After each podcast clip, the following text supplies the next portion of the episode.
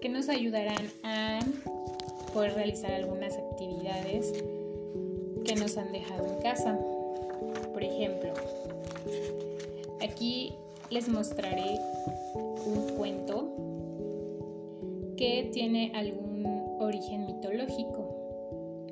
Eh, este cuento se llama El Rey Midas y lo menciono nuevamente, es un cuento mitológico griego que vamos a realizar una breve reseña sobre lo que trata. Sin embargo, eh, primero realizaremos la lectura para que pues posteriormente podamos realizar la reseña. ¿Ok?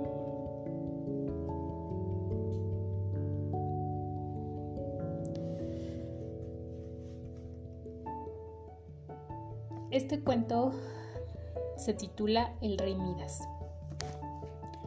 Baco, después de la muerte de Orfeo, se dirigió al reino de Midas. Este príncipe lo recibió magníficamente y lo retuvo durante diez días, que fueron dedicados a juegos y festines.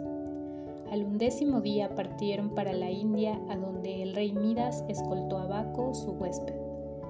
Baco, encantado de volver a ver a Sileno, ordenó al rey Midas le pidiera todo lo que deseaba. Este, sin medir lo peligroso de su petición, le rogó que todo cuanto tocara se transformara en oro. Consintió Baco en su deseo, retirándose Midas colmado de felicidad. De pronto, tomó una rama del árbol y al momento se transformó en una rama de oro. Arrancó unas espigas de trigo y se convirtieron en ese instante en el más precioso fruto. Apenas tocó las puertas de su palacio, comenzaron a despedir colores refulgurantes. Al lavarse las manos, el agua que caía tomó un color dorado. Encantado de virtud tan extraordinaria, se entregó a este goce. Cuando fue a la mesa y quiso tomar el pan, este se convirtió en oro. Lo mismo le sucedió con los demás alimentos y el vino. Sorprendidos por esta situación, con la que no contó, rico y pobre a la vez, odió esa riqueza tan funesta y se arrepintió de haberla deseado. En medio de tanta abundancia, no podía satisfacer su hambre ni la sed que le devoraba, entonces dijo,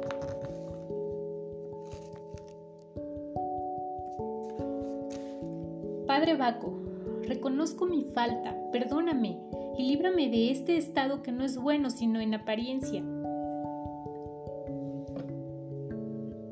Baco, dulce y bienhechor, le concedió de nuevo su petición diciéndole, Vete y lava tus manos en el río, que corre cerca de la ciudad de Sarde y entra en sus aguas para purificarte del pecado cometido.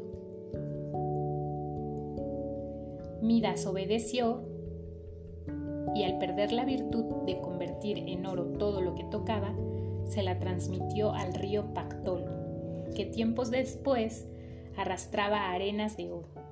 Como esta corriente se desbordaba con frecuencia e inundaba los campos, se encuentran en ellas las venas de oro que él riega.